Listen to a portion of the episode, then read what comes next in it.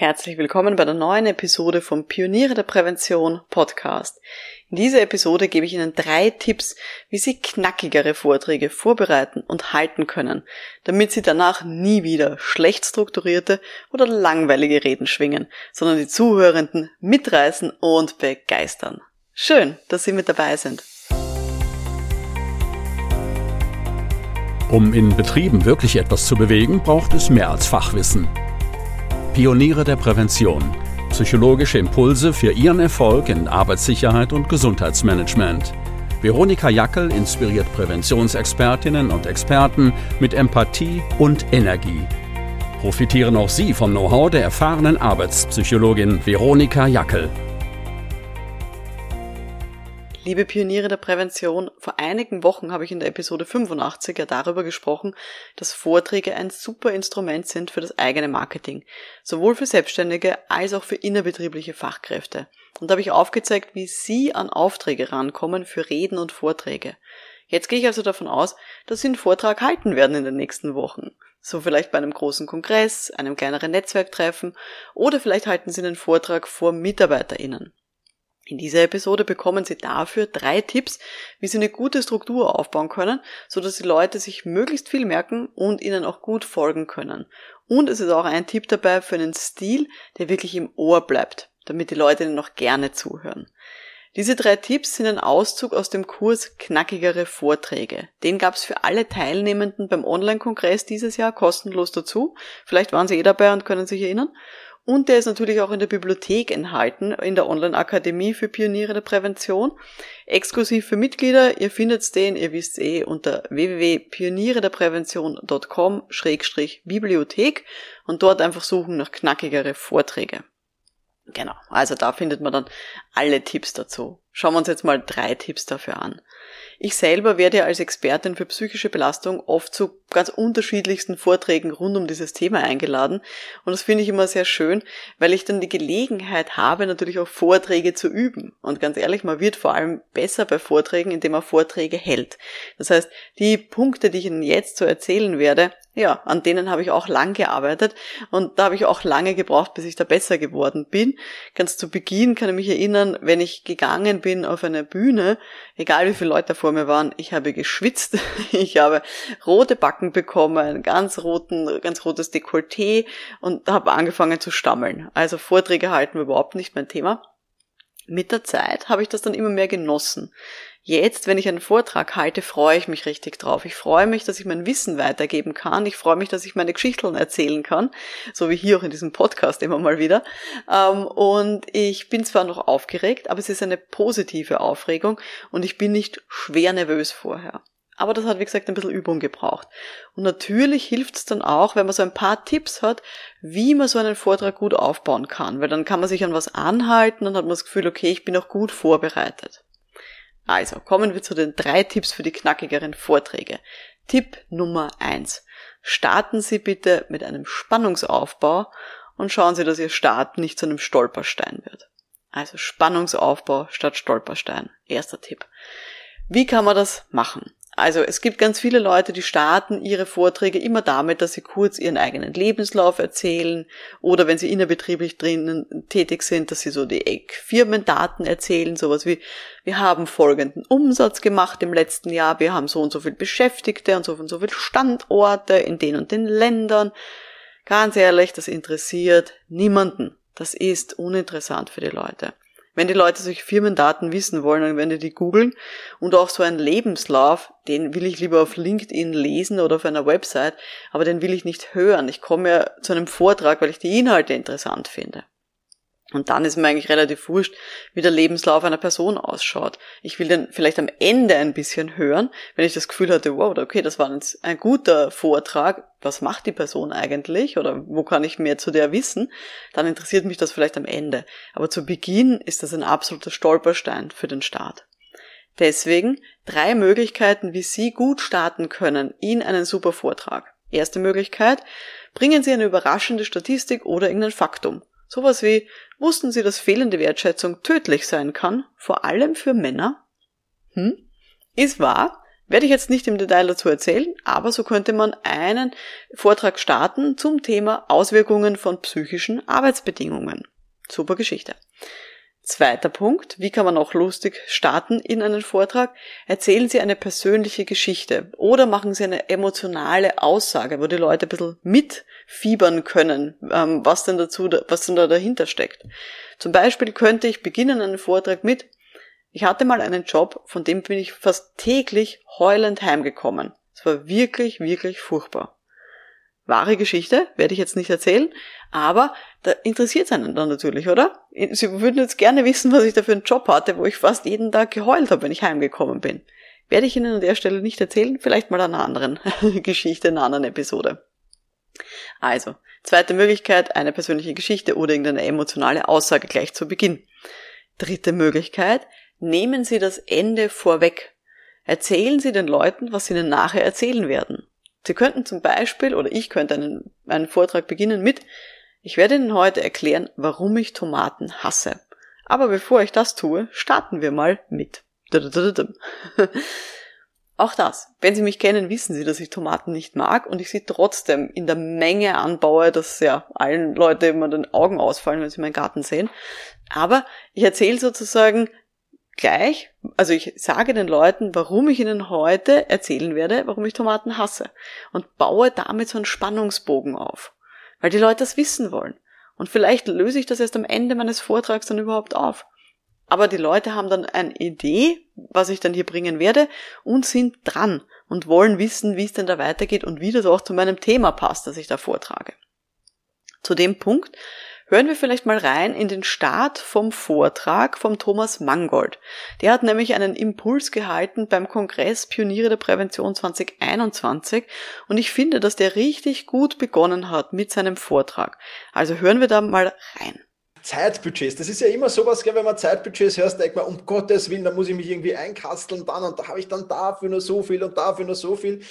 Ähm, ja, und ich sage immer, ja, natürlich, es ist ein wenig an, an, an Grenzen setzen und das ist auch wichtig. Und wir werden dann bei dieser Übung, die dann jeder mitmachen kann und jeder mitmachen kann, äh, da freue ich mich schon drauf, äh, werden wir dann natürlich sehen, da geht es um Grenzen setzen, ganz einfach. Aber wenn ich das tue, und das ist der große Vorteil, dann habe ich dann halt am Ende des Tages für die Freizeit eben viel, viel mehr Freiheiten, als wenn ich das nicht tue. Und ich glaube, das ist der große Vorteil. Und vielleicht eine Frage gleich an alle, die da jetzt zusehen.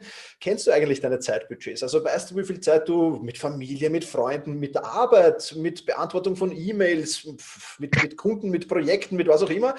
Ja, mit, mit, mit wie viel Zeit du damit eigentlich verbringst. Und wenn ich das so immer in meinen Workshops frage, dann sagen die meisten, naja, vielleicht kann ich es gerade mal so hinschätzen.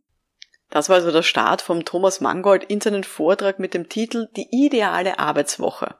Ja, und von diesen drei Möglichkeiten, wie man gut in einen Vortrag starten kann, was wir vorher besprochen haben, finde ich, hat er das super umgesetzt, dass er das Ende vom Vortrag vorwegnimmt.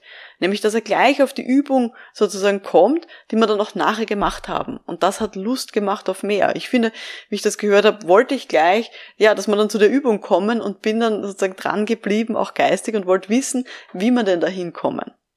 Wer übrigens Mitglied ist in der Online-Akademie für Pioniere der Prävention, den ganzen Vortrag vom Thomas kann man sich natürlich in der Bibliothek anhören, also gerne reingehen unter www.pionierederprävention.com-bibliothek und dort äh, den Thomas Mangold suchen mit seinem Vortrag Die ideale Arbeitswoche. Also wer da jetzt inhaltlich, geistig sozusagen ein bisschen getriggert ist, kann da gerne mal reinschauen.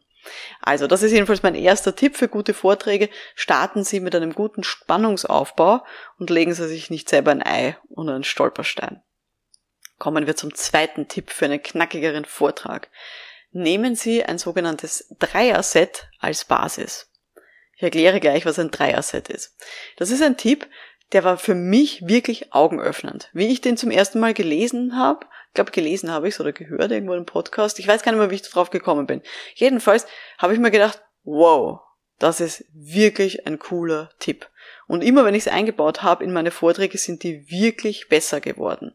Und ich habe auch von meinen Akademiemitgliedern das Feedback bekommen, dass dieser Tipp für sie extrem hilfreich war und auch wirklich was Neues. Weil häufig haben wir das Problem, dass viele Leute viel zu viel unterbringen wollen an Infos in ihren Vortrag. Das merkt sich aber niemand und das überfordert auch total beim Zuhören. Deswegen arbeite ich so gerne mit so einem Dreier-Set. Also hier ein kleines Beispiel. Ich habe ein Buch geschrieben zum Thema aktiv führen und da kommen drei große Themengebiete vor und zwar nicht von ungefähr. Und zwar die drei großen Themengebiete Wertschätzung, Autonomie und Sinnstiftung. Das ist sozusagen meine Basis, auf die ich dieses Buch aufbaue und auf die ich dann immer Vorträge aufbaue, wenn ich gebeten werde, zum Thema aktiv führen zu sprechen. Wertschätzung, Autonomie und Sinnstiftung. Also, man sucht sich eine Basis, so wie ich jetzt diese drei verschiedenen Aspekte. Man kann sich auch drei Schritte hernehmen, die man beleuchten will, oder drei große Themenbereiche. Jedenfalls, wenn man das hat. Wenn ich nur einen kurzen Vortrag halten möchte, dann nehme ich diese drei Bereiche, also in meinem Fall Wertschätzung, Autonomie, Sinnstiftung, stelle alle drei vor, warum die wichtig sind fürs Aktivführen und gehe dann auf einen dieser Aspekte genauer ein. Genau. Den Rest erwähne ich nur so. Aber auf einen Aspekt gehe ich genauer ein. Bei einem normalen Vortrag bespreche ich alle drei Aspekte sozusagen im Detail durch. Und wenn ich einen langen Vortrag halte, dann werde ich alle drei Bereiche nochmals unterteilen in drei Aspekte, so dass ich am Schluss drei mal drei ist neun, neun Themenfelder habe, die ich durchbesprechen kann. Also zum Beispiel bei mir, bei diesen drei Themen, die Themen sind Wertschätzung, Autonomie, Sinnstiftung, glaube ich, haben Sie jetzt eh schon gemerkt, kann ich jeweils dazu erzählen, erstens, was heißt das konkret? Zweitens, wie wirkt sich diese Arbeitsbedingung gesundheitlich aus? Und drittens, was kann man als Führungskraft tun, um diesen Bereich zu stärken? Also das sind die drei Unterpunkte, die kann ich zu jedem dieser Themen erzählen. Und damit habe ich, wenn ich lang vortragen soll oder wenn ich vielleicht ein ganzes Seminar dazu kreiere, habe ich jetzt neun Themenfelder, die ich abarbeiten kann. Und kann hier wirklich Schritt für Schritt durchgehen und die Leute können mir gut folgen und können gut sich merken, wo wir uns gerade befinden inhaltlich. Weiterer Vorteil, ich kann mir einmal ein großes Set an Folien basteln wo ich eben diese drei Themenbereiche mit den drei Unterpunkten im Detail drinnen habe. Und das kann ich dann jeweils anpassen bzw. kürzen. Kann ich anpassen an mein Publikum, beziehungsweise eben wie viel Zeit ich habe, um diesen Vortrag zu halten. Aber ich habe eben einmal dieses Dreier-Set, wo ich vielleicht nochmal drunter ein Dreier-Set geschalten habe, habe eben jetzt neun Themenfelder und kann dann kürzen und anpassen, je nachdem, wo ich eben diesen Vortrag halte oder wie viel Zeit ich dann zur Verfügung habe. Ist, finde ich, eine großartige Methode, vor allem wenn man regelmäßig über die gleichen Sachen redet. Dann kann man wirklich hier mit dieser Methode viel, viel Zeit sparen. Also ein Dreier-Set als Basis zu nehmen, ist mein zweiter großer Tipp für knackigere Vorträge. Gut. Diese ersten zwei Tipps, also erstens einmal, wie man gut reinstartet mit einem guten Start und zweitens, wie man das strukturiert mit so einem Dreier-Set, das waren jetzt jeweils Tipps mehr so für die Struktur von einem guten Vortrag. Der dritte Tipp, den ich mir jetzt rausgesucht habe für diese Podcast-Episode, der ist ein Stilmittel. Das heißt so, dass ich auch meinen Vortrag vom Stil her, von dem, wie ich spreche, eben auch hier gut rüberbringe, dass die Leute sich das gut merken können. Und dieser Tipp ist, Wiederholungen wirken. Wiederholungen wirken. Dinge, die man regelmäßig wiederholt, brennen sich in das Hirn von unseren Zuhörenden rein. Und ich möchte da gerne ein Beispiel bringen, was Sie ganz sicher auch im Ohr haben, nämlich die Rede von Martin Luther King, I have a dream. Und der verwendet ja ganz viele Wiederholungen. Wenn man sich hier ähm, diese Rede im Großen anhört, also im Ganzen, oder sich das Transkript durchliest, dann sieht man, der verwendet ganz, ganz viele Satzteile, die er immer mal wieder wiederholt. Nämlich dieses I have a dream oder auch Now is the time. Ich weiß nicht, ob Sie es im Ohr haben. Ich krieg schon wieder Gänsehaut, wenn ich drüber rede. Ähm, aber da verwendet er immer mal wieder diese Satzanfänge, um eben hier auf was hinzuweisen und um eben hier wirklich dieses Stilmittel der Wiederholung drinnen zu haben. Und dann kann man eben hier ja Dinge sehr, sehr auf den Punkt auch bringen. Wichtig. Wiederholungen verwendet man nicht, damit man Sachen langweilig macht, wenn man immer über das Gleiche redet, sondern es geht darum, wirklich mit Pausen, auch mit Betonungen nach diesen Wiederholungen zu zeigen, dass das ein Stilmittel ist, dass man sich merken kann. Dass man hier mit Begrifflichkeiten oder auch mit ähm, Assoziationen oder mit, mit ja, Symboliken arbeitet, die man immer wieder bringt in seinem Vortrag, in seiner Rede, so dass die Leute sich das dann wirklich schon merken und schon vielleicht innerlich lachen und sagen, ha, ja, das ist vorher schon vorkommen, lustig, habe ich mal gemerkt. Das ist die Idee hinter solchen regelmäßigen Wiederholungen. So ein Stilmittel zu entwickeln, ist natürlich etwas, was jetzt schon für Fortgeschrittene ist. Also wenn Sie so die, Ihre ersten Vorträge halten oder das nicht regelmäßig machen, würde ich das jetzt nicht einbauen. Aber wenn Sie immer mal wieder Vorträge halten oder auch regelmäßig Vorträge über die gleichen Dinge halten und Sie haben schon sich eine großartige Struktur zurechtgelegt, dann können Sie sich überlegen, ob Sie eben solche Wiederholungen als Stilmittel einbauen wollen. Und was es denn da für Sie ist, welches sprachliche Bild zum Beispiel oder welchen Satzanfang Sie immer mal wieder reinbringen wollen. Das ist hier mein dritter großer Tipp für schöne, knackige Vorträge. Ihre Aufgabe der Woche wenn Sie jetzt gerade einen Vortrag vorbereiten müssen oder wollen oder dürfen, dann überlegen Sie sich, welchen von diesen drei Tipps wollen Sie denn umsetzen. Wollen Sie hier Ihren Anfang neu gestalten, damit Sie einen guten Start hinlegen? Wollen Sie die Struktur vielleicht anpassen auf so ein Dreierset? Oder sind Sie schon weiter und sagen Sie, na, ich versuche mich mal an einem anderen Stilmittel. Ich möchte mal mit Wiederholungen bewusst arbeiten. Suchen Sie sich einen von diesen drei Tipps aus und ja, versuchen Sie den umzusetzen. Wie gesagt, fünf weitere Tipps gibt's dann im Kurs, knackigere Vorträge halten, für alle, die Mitglieder sind bei den Pionieren der Prävention. Der Kurs ist, wie gesagt, in der Bibliothek drinnen. Das war jetzt die heutige Folge vom Podcast für Pioniere der Prävention. Wenn Ihnen diese Tipps gefallen haben, abonnieren Sie doch gerne diesen Podcast und verpassen Sie auch in Zukunft keine Folge mehr. Falls Sie eh schon sehr lang diesen Podcast hören, ich hoffe, Sie wissen, wie sehr ich das schätze. Vielen, vielen Dank für die Zeit, die Sie investieren, dass Sie auch eine bessere betriebliche Prävention abliefern. Mein Name ist Veronika Jackel. Vielen, vielen Dank fürs Dabeisein und wir hören uns dann in der nächsten Episode. Bis dahin, alles Gute. Ciao.